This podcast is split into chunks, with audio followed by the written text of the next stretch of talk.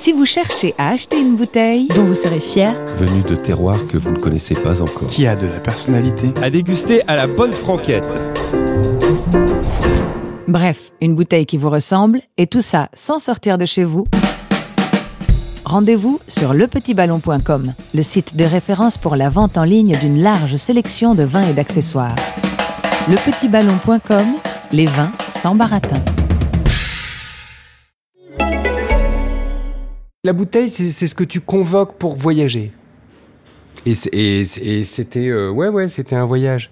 Je préfère le partage à l'ivresse. Voilà. Et, et je, je- je trouve qu'il y a quelque chose de romantique dans le vin, profondément, dans les aventures d'hommes du vin, de profondément romantique. Mais euh, j'aime bien le vivre avec eux, ouais. Un vin Pour un pot de départ. à amener sur une île déserte. que tu ne boiras jamais. À table avec des politiques. Une bouteille Pour oublier une rupture sentimentale. en lisant un polar islandais. Après une journée de travail dans ces vignes. Un vin Lors d'un déjeuner à l'Élysée. Pour un pot d'arrivée Après une une interview particulièrement pour importante. obtenir des confessions. Une vie, un, un destin, destin, des des vins. vins. C'est divin du soir jusqu'au matin.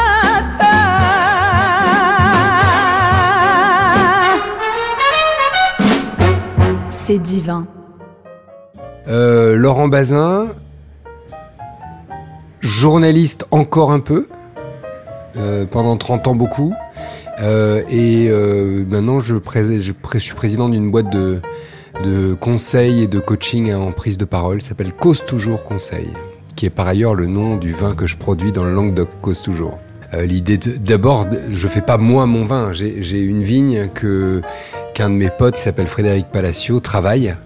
Euh, et celui qui travaille la vigne possède la vigne. hein. Euh, et il a la gentillesse de mettre mon nom sur la bouteille, mais c'est- une voilà, c'est un signe, c'est un signe d'amitié.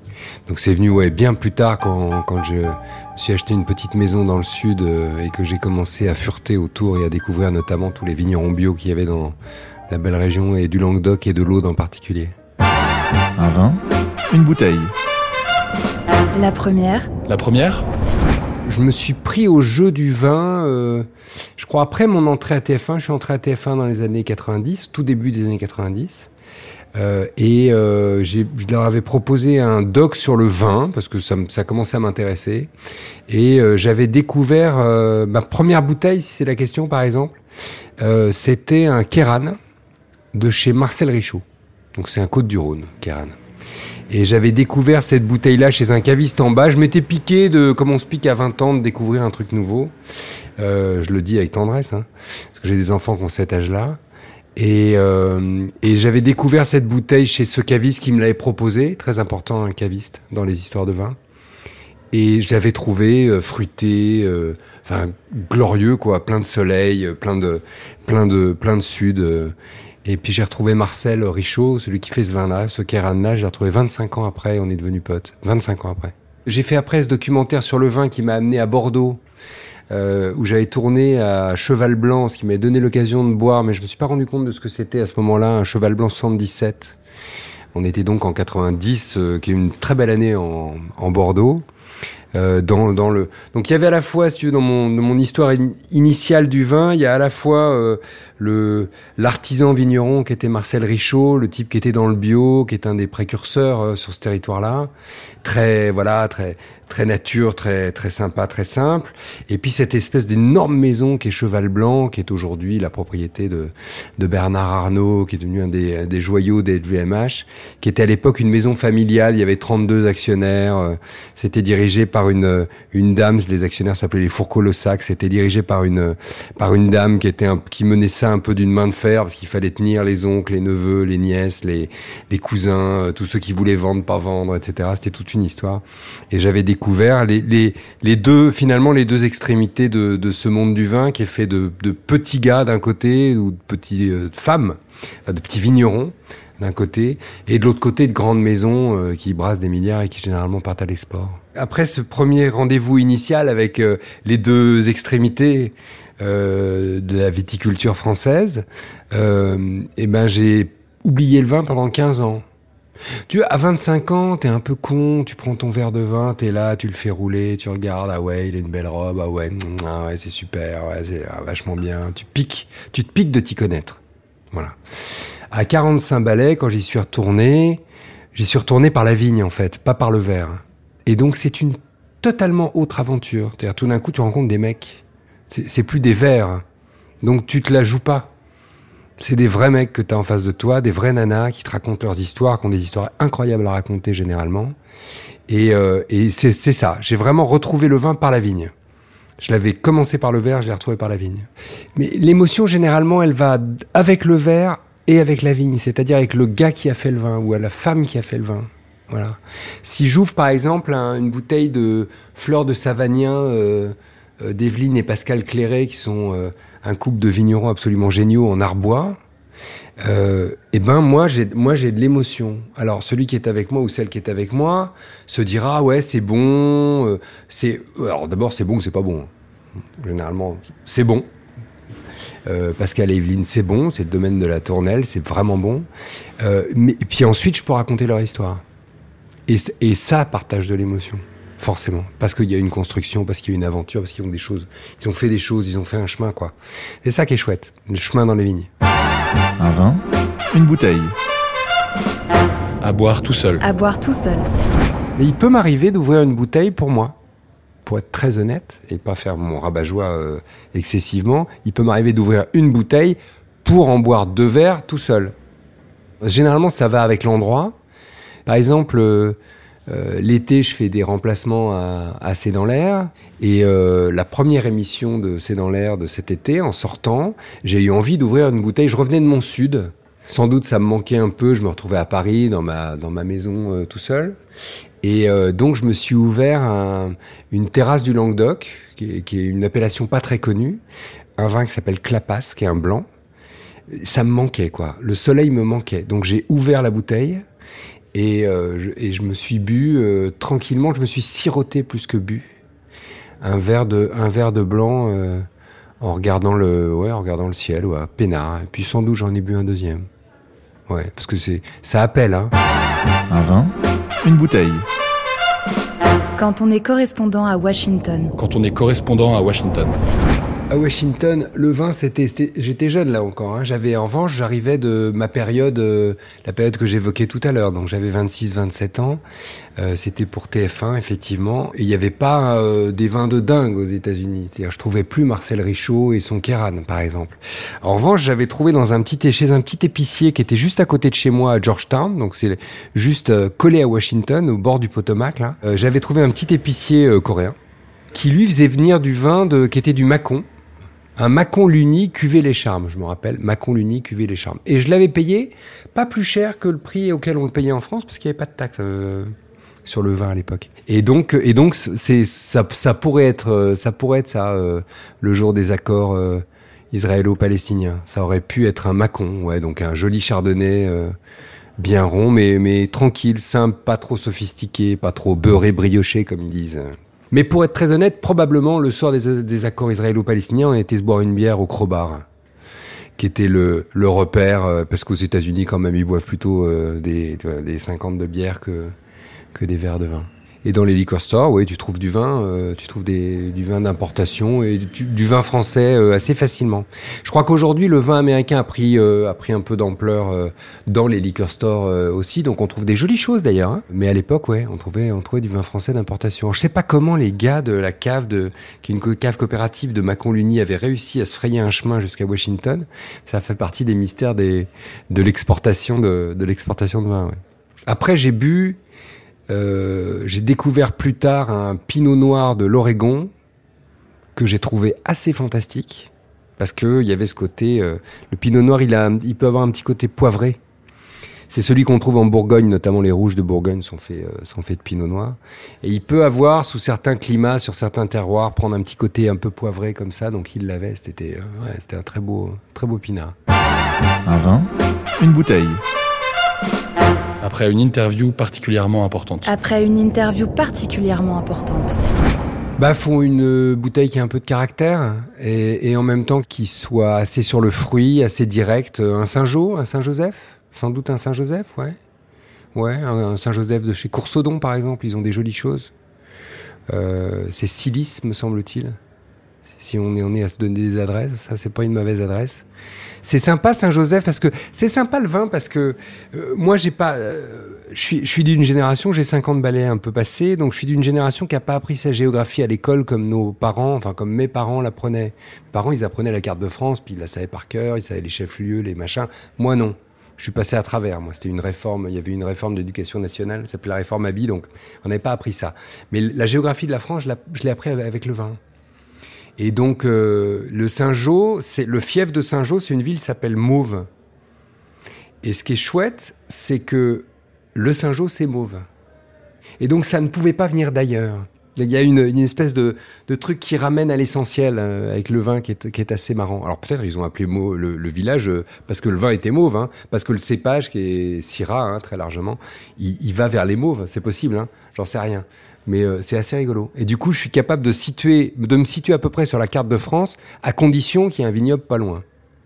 Sinon, je suis un peu paumé. Mais euh, si tu parlais des interviews un peu raides, euh, les deux raids, c'était Le Pen et Mélenchon.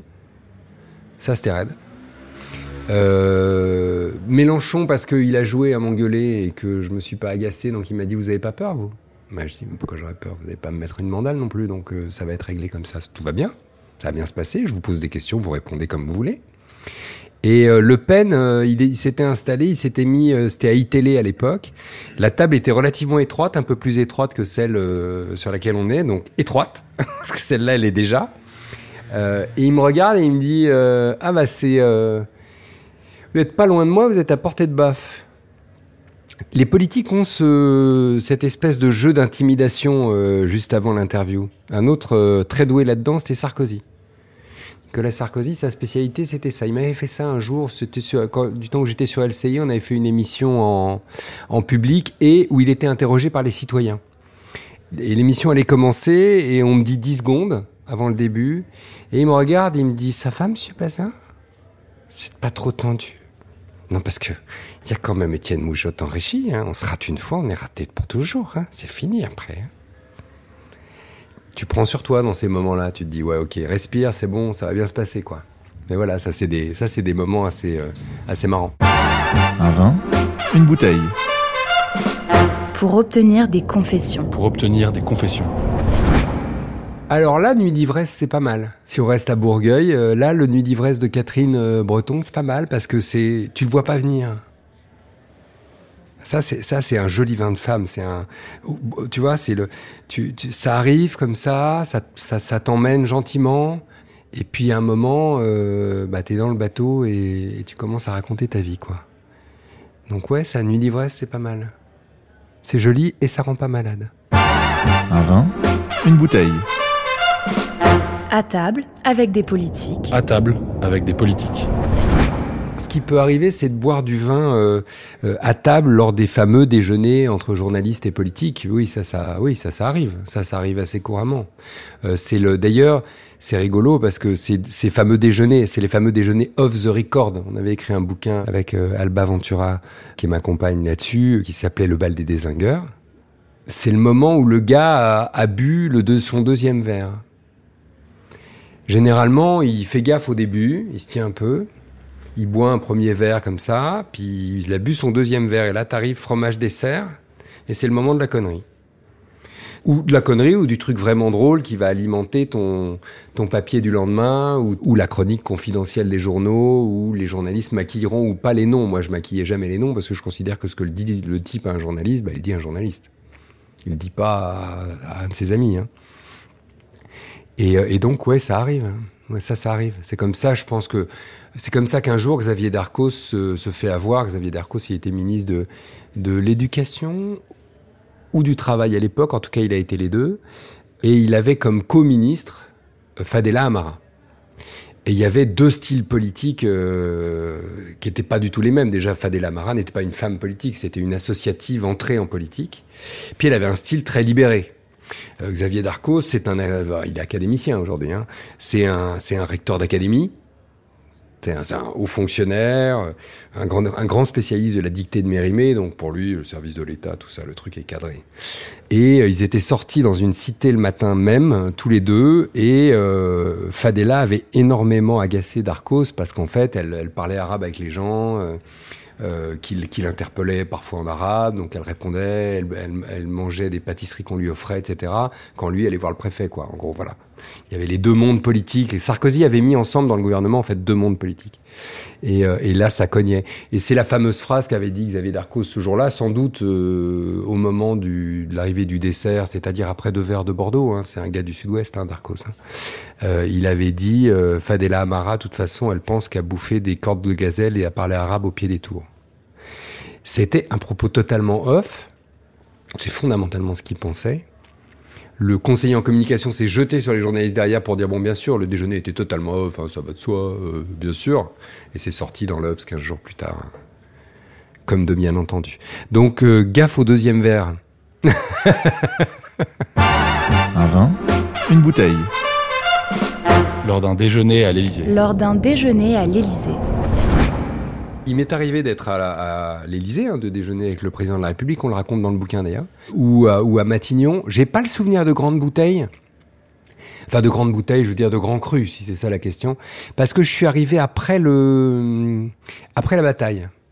C'est-à-dire qu'ils avaient compris que quand ils servaient des grands crus à des journalistes ou des bonnes bouteilles à des journalistes, ils allaient se faire épingler. C'est que les mecs mettraient dans leur papier que, en buvant son verre de Château Margaux, euh, machin. Donc ils le faisaient plus, ils faisaient gaffe. Euh, J'ai un souvenir sur une bouteille de vin euh, bu avec euh, Nathalie Kosciusko-Morizet, et qui était à l'époque euh, ascendante, hein. Et elle était au ministère de l'écologie. Et elle, nous amène un vin blanc, très bon d'ailleurs, un Sancerre, de Sébastien Riffaut, qui est un vigneron bio, un tout petit peu barré, Sébastien, et le vin aussi parfois. Et moi, je vois ce vin, je suis un peu surpris de le trouver sur sa table parce que c'est quand même assez orthodoxe, hein, les caves, euh, les caves ministérielles. Et euh, je dis ah c'est marrant, vous avez du Sébastien Riffaut, euh, etc. Et elle me dit oui oui c'est bio. Dis oui mais enfin, c'est Sébastien Riffaut en Sancerre, vous buvez du vin Non non. Elle boit pas de vin, mais comme elle était ministre de l'écologie, il fallait qu'il y ait une bouteille de vin bio sur sa table. Et donc il y avait une bouteille de vin bio. Voilà, l'habit fait le moine, hein, politique, et donc là le vin faisait le ministre de l'écologie, par exemple. Un vin, une bouteille. En lisant un polar islandais. En lisant un polar islandais. Alors le truc facile, ce serait de dire que je- on, on faudrait boire un vin de glace. Il y a un vin qui se fait euh, euh, notamment en, en Allemagne et qui est vendangé en fait au premier au premier givre, au premier froid. Et donc en fait, c'est voilà, ils appellent ça le vin de glace. Mais j'en bois pas. Euh, non, je reviendrai à un verre de blanc. euh, Qu'est-ce qu'on pourrait boire avec un polar islandais? Un verre de, blanc frais, euh, sympa. Si on reste du côté de la Bourgogne, ce serait peut-être un, vin de Philippe Valette, par exemple, qui est un vin blanc sympa, assez fruité. Philippe, c'est un type un peu, c'est un type très intéressant. Philippe, il- c'est le fils du métayer, le petit-fils du métayer, c'est ce qu'il dit. Quand il t'accueille chez lui, il te dit, euh, tu vois, je, vis dans la maison du métayer, c'était la maison de mon grand-père. Déjà, tu mesures que pour lui devenir propriétaire de la maison et artisan vigneron en son nom, c'était quelque chose. Philippe, il, est, euh, il a longtemps travaillé les vignes de son père ou une partie des vignes que son père lui a laissées, puis il en a acheté ensuite. hein. C'est un grand nom du, vin bio, hein, Philippe Valette aujourd'hui. Et euh, son père, lui, il n'était pas en bio. hein. Son père était en traditionnel. Et puis, puis en Bourgogne, de ce côté-là de la Bourgogne, il change pas d'avis facilement. C'est des, c'est, on est, on est sur du terrien euh, solide, quoi. Hein, il est sur sa, il est sur son sillon, il est sur sa lancée, il bouge pas trop le gars. Et donc il travaillait. euh, et puis la réputation, c'est que le vin se fait un peu tout seul, si j'ose dire. C'est-à-dire tu, tu mets l'ordonnance, tu mets la dose de ce qu'il faut mettre, et voilà. Et Philippe, il est sorti de, de, de donc de l'école euh, de, de viticulture et d'œnologie de Beaune. Il est sorti de là, il a dit à son père, il faut mener des trucs en bio parce que le truc c'est le bio. Et donc il a, fait un truc euh, qui paraissait, nous nous paraît euh, bon bah ouais ok, mais là-bas il paraît dingue. C'est-à-dire que tout d'un coup c'était un Beatles. C'est-à-dire que il a laissé pousser l'herbe sur ses vignes. Alors nous on est des urbains, enfin moi je suis un urbain euh, d'origine, donc donc bon bah ouais t'as laissé pousser l'herbe sur tes vignes, so what quoi. Mais non pas so what du tout. C'est-à-dire qu'en fait, c'est une vigne pas propre. Et les mecs du coin disaient, au- venaient dire derrière le dos de Philippe à son père, ton fils, c'est pas possible ce qu'il fait, quoi. On peut pas avoir des vignes comme ça, elles sont pas tenues. Ouais, elles sont pas tenues, mais il faisait du vin bien meilleur que tous les voisins, quoi. Et il est parti en bio. L'idée, c'est la concurrence entre l'herbe et, le, et la vigne qui fait que la vigne prend moins d'eau et donc concentre plus le fruit. Il y a une idée derrière, hein. tout ça est raisonné. Hein. Les bio, c'est pas des mecs qui partent avec leur baluchon et qui se disent euh, ouais c'est cool, on va faire du vin, ça va être chouette comme dans le Larzac en 70. C'est des types sérieux, structurés, ils apprennent, ils travaillent, voilà, ils savent qu'ils sont fragiles aussi en trésorerie, donc ils, voilà, ils avancent euh, sérieusement, bien en place quoi. Et c'est ça Philippe. Donc c'est le petit-fils du métayer, c'est le fils de son père et c'est lui. Voilà une belle rencontre aussi, par exemple, Philippe Valette. Et donc un beau blanc à boire avec un polar islandais. Un vin, une bouteille. Après une journée de travail dans ses vignes. Après une journée de travail dans ses vignes. J'ai peu de journées dans mes vignes de travail. C'est-à-dire que mon travail, c'est pas dans mes vignes. Encore une fois, vigneron, c'est un métier. Et donc les mecs qui font ça, j'ai trop de respect pour eux pour dire salut, euh, je suis le journaliste qui s'est acheté des vignes. Et puis après une journée de travail, euh, je me pose, puis je m'ouvre une bonne bouteille, tout ça. Bon. Donc, mais en revanche, j'y passe un peu de temps quand j'y suis évidemment, et avec Frédéric Palacio, qui est donc le, le gars qui est dans les vignes lui euh, toute l'année. Typiquement, en revenant des vignes, euh, le truc c'est de passer à la cave pour aller goûter. Donc ça, c'est un, ça, c'est un truc euh, assez classique de, de vigneron qui, qui s'ouvre les robinets des cuves. Hein, et qui va goûter à même la cuve. Alors à même la cuve, le vin, il est vivant, hein, il est vivant en bouteille aussi hein, quand il s'agit de vin bio, mais en cuve, il est encore plus vivant. Donc selon les jours, il bouge, il s'affine. Euh, euh, au contraire, il est, euh, voilà, il, tu vois, il va être fermé, il va être même renfermé, il va même schlinguer. Parfois, ils, ils appellent ça renarder. Ça sent le renard. Voilà, c'est le gaz carbonique qui a pris le dessus. Et donc, et c'est intéressant parce que tu vois le vin vivre et grandir finalement tout au long de l'année. Donc ça, c'est ça, c'est une chouette expérience. Au départ, c'est un hasard, c'est-à-dire que euh, je cherche une maison dans le sud euh, et puis j'ai pas beaucoup de ronds. Euh, donc je cherche ce qui est dans mes moyens et ce qui est dans mes moyens, c'est pour pour être pas trop loin de la mer, une heure de la mer, en gros c'est l'Aude. Mais l'Aude, l'Aude vers Carcassonne, pas l'Aude vers la mer, parce qu'il y a une Aude maritime. Et, et donc voilà, et, je me retrouve là. On me propose des trucs aberrants. Et puis à un moment, il y a un mec qui me dit qu'il venait de Normandie c'est un joli département, l'Aude, euh, parce que ça, c'est, le département des gens qui, ont envie du Sud, mais qui n'ont pas forcément les moyens du Sud de tout le monde. Enfin, du Sud de tout le monde, du Sud dont tout le monde rêve.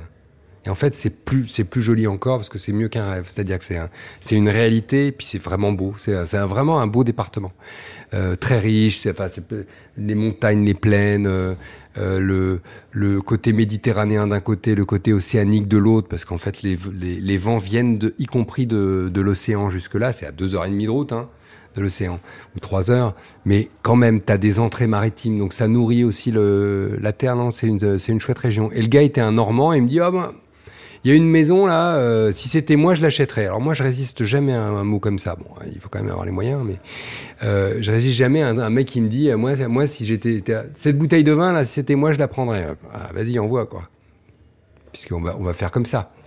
Et donc c'est comme ça que j'ai trouvé ma maison à Sainte-Eulalie. Un vin, une bouteille. Pour accompagner une tête de veau sauce gribiche. Pour accompagner une tête de veau sauce gribiche. Qu'est-ce qu'on pourrait mettre sur une tête de veau un, bourgueil Un bourgueil rouge de chez, euh, de chez les Bretons, là De chez Catherine et Pierre Breton, par exemple Ça, c'est chouette. C'est... Euh, ouais, ça, c'est chouette. C'est chouette parce que c'est... Euh, alors, t'es, t'es bord de Loire, là, tu vois Donc, c'est un, un joli endroit. C'est du Cabernet. Cabernet, s'appelle le Breton, là-bas. Bon, il s'appelle Breton, les vignerons, donc c'est toujours pareil. Hein. T'as de, toujours des trucs qui trompent pas. Et tu as, as une cuvée euh, très glouglou, très sympa pour boire des coups avec les potes euh, euh, que fait Catherine, s'appelle Nuit d'ivresse, porte super bien son nom. Ça, ça glisse vraiment tout seul. Mais sur la tête de veau, moi, je mettrais un truc un tout petit peu plus présent, quoi, un peu plus, presque un peu plus masculin. Euh, et ouais, les Perrières, hein, Bourgogne, donc à Bourgueil, pardon. Bourgueil, les Perrières, ouais. Euh, les Perrières, ça te donne un truc un peu plus, un peu plus présent, un peu plus euh, euh, pas charpenté, mais mais oui, c'est ça, un peu plus plus de plus de profondeur, quoi. Ça ça tchatchera bien avec la grébiche. Une bouteille. Pour oublier une rupture sentimentale. Pour oublier une rupture sentimentale. Alors, je ne bois pas pour oublier, je bois pour partager. Donc, par définition, un moment de rupture, bah, je vais prendre un truc impossible qui va me rendre malade. Je vais pas prendre du vin, ça serait gâché. Voilà. Donc ça c'est grave, tu vois, voilà. Donc, euh, donc non, pas de bouteille de vin pour une rupture. Un vin, une bouteille. À ne jamais boire. Que tu ne boiras jamais. Des vins que je boirais jamais. Euh, euh, à, à rosé pamplemousse. Parce que c'est con. Euh, qu'on me dise pas que c'est du vin. Enfin, moi, je veux bien qu'on me dise, ah, on, a fait un rosé sulfité, euh, on a mis de la levure au pamplemousse dedans, euh, goûte, c'est bon. Bah, je te dis, euh, oui, enfin, c'est oui. C'est pas du vin de mon point de vue, mais tu vois, là, je peux être un peu intolérant. C'est pas du vin, mais, mais ok. Si ça te plaît, tout va bien. Donc, pas religieux. Mais voilà, ça, ça, ça, je déteste. Je déteste qu'on me truande dans le pinard. Je déteste qu'on me raconte que, par exemple, il y a un truc que je détestais, j'ai détesté très tôt, même à 25 ans, quand, j'étais le, jeune con qui s'amuse avec ses verres de vin, euh, c'est euh, vieilli en fût de chêne. Alors d'abord, c'est complètement con. Parce que t'as pas besoin d'écrire sur une bouteille que le vin est vieilli en fût de chêne. En fait, un vin, c'est bon ou c'est pas bon. Tu vois Et, quand, quand il est passé en fût, en fait, d'une manière ou d'une autre, tu le sens. Ils appellent ça le côté, ce que je disais tout à l'heure, un peu beurré, un peu brioché, par exemple, sur les blancs de, sur les blancs de Bourgogne. Donc, tu le sens. Quand tu mets vieilli en fût de chêne, c'est- comme la fausse aristocratie, ce qu'on appelait la- l'aristocratie de peau de chambre. C'est-à-dire qu'en fait, t'as pas fait le boulot,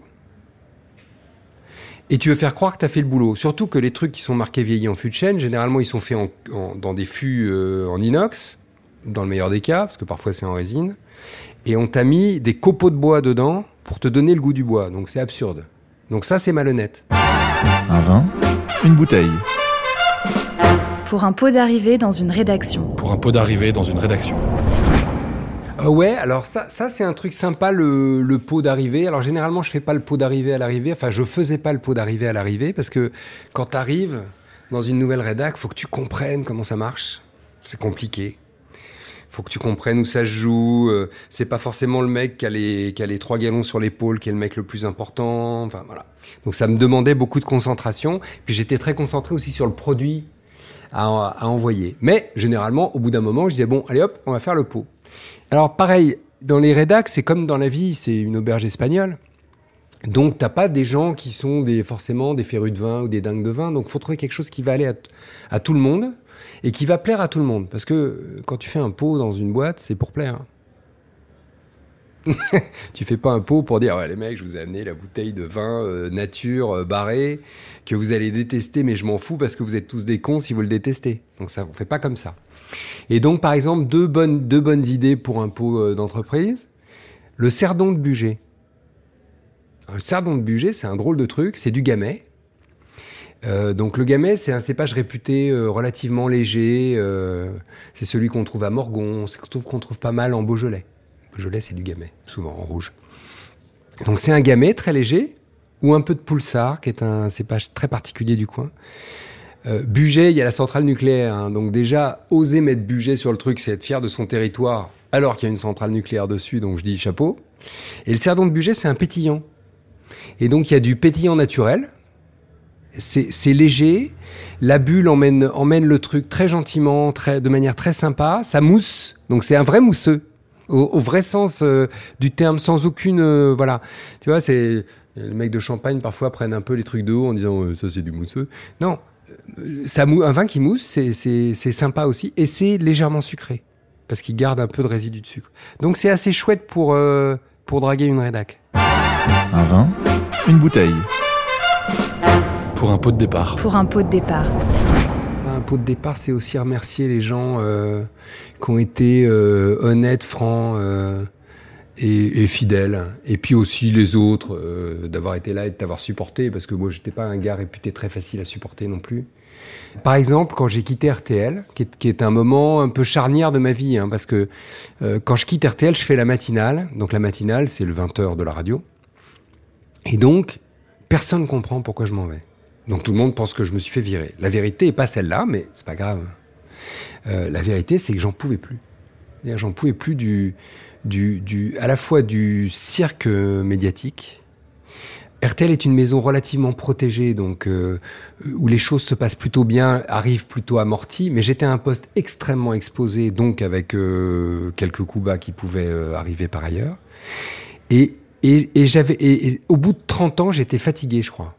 Puis au bout de deux ans de matinale, j'étais aussi essoré. Et donc je, euh, je sors de là en me disant, faut que je fasse autre chose. Et en fait, c'est un soulagement. Je me rappelle, c'était une grande respiration. Puis après, j'ai fait des docs. Après, j'ai monté ma boîte. Donc j'ai fait, enfin, j'ai construit autre chose. C'était, ça a été le moment de, c'est pas un moment de rupture, c'est un moment d'articulation vers mon, ma deuxième vie, ma vie de maintenant. Euh, et donc j'avais envie de marquer ce moment. Et je me souviens parce que j'avais organisé le pot euh, au café d'en face, qui est Savi, qui est un- c'est parce que c'était du temps où RTL était rue Bayard, c'était pas encore euh, racheté par M6, etc. Et donc Savi, c'était le, le bistrot, euh, voilà, on allait bouffer son pâté en croûte chez Savi parce qu'il organisait le concours national de pâté en croûte tous les ans. On allait se bouffer ses pommes allumettes chez Savi parce qu'il faisait des pommes allumettes comme personne, voilà, avec un tartare, Savi quoi. Et puis il te met des rillettes sur la table en entrée. Donc j'avais j'avais décidé de faire le pot là et on avait euh, on avait il avait un morgon. Moi j'aime bien le morgon, hein, comme j'ai dit tout à l'heure, de chez euh, Piron qui est très très pareil, très souple, très t'emmène bien, euh.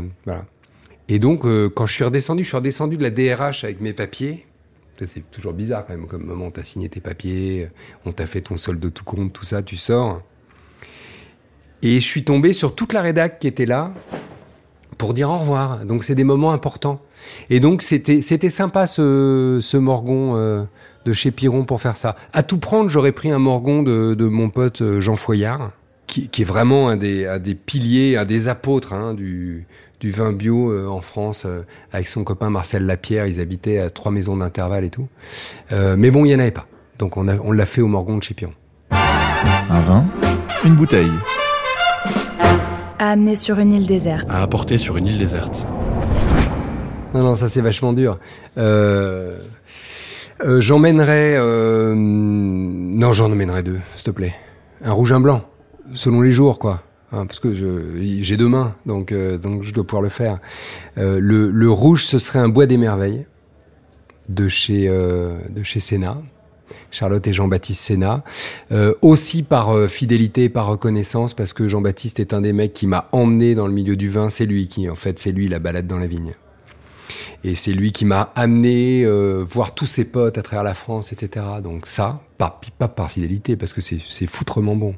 C'est-à-dire le bois des merveilles de Jean-Baptiste, c'est une bouteille à, pardon de parler de pognon, mais c'est une bouteille à 20 euros qui, euh, qui, qui se met en concurrence avec un certain nombre de mecs qui croient pouvoir vendre une bouteille à 100, 150 euros en disant Ouais, c'est bon, vous l'achèterez à plusieurs, euh, il y a cinq verres, c'est bon. Divisé par 5, c'est pas tant, pas si cher. Bon. Donc le bois des merveilles de Jean-Baptiste et un blanc basque, un Iroulégui blanc euh, du domaine de, de c'est pas un domaine d'ailleurs, c'est Arecha qui est absolument incroyable parce que les blancs du sud comme le Bianco Gentile de d'Arena euh, par exemple en Corse, c'est des blancs mais exceptionnels, exceptionnels. Moi le blanc du sud, c'est un truc, c'est pour moi c'est as d'année. Donc un bois des merveilles et puis un blanc du sud. Un vin, une bouteille. Et pour finir un podcast en beauté. Pour finir un podcast en beauté. À la fin d'un podcast, eh ben, une fois qu'on a parlé, on a besoin de se rincer la gorge, donc se dessécher. Donc il faut, moi j'irai au blanc, et j'irai sur un blanc euh, relativement léger, comme ça, euh, très euh, très digeste, très ouais c'est ça, très très immédiat. ça pourrait être un truc qui serait génial. Ce serait une cuvée laïs de chez Python. Là on est dans le Roussillon. Roussillon, ça t'amène, t'es pas très loin de la mer, donc ça t'amène face à la mer. C'est beau, c'est la Méditerranée. Les plages sont pas très fréquentées euh, comparées aux autres. Encore moins hors saison. Voilà. On va finir le podcast face à la mer avec le ressac et notre cuvée laïs euh, dans nos verres.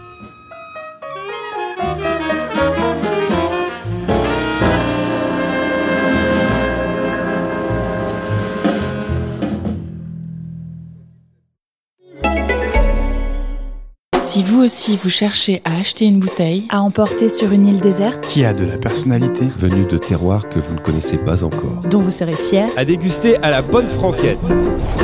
Bref, une bouteille qui vous ressemble, et tout ça sans sortir de chez vous. Rendez-vous sur lepetitballon.com, le site de référence pour la vente en ligne d'une large sélection de vins et d'accessoires. Lepetitballon.com, les vins sans baratin.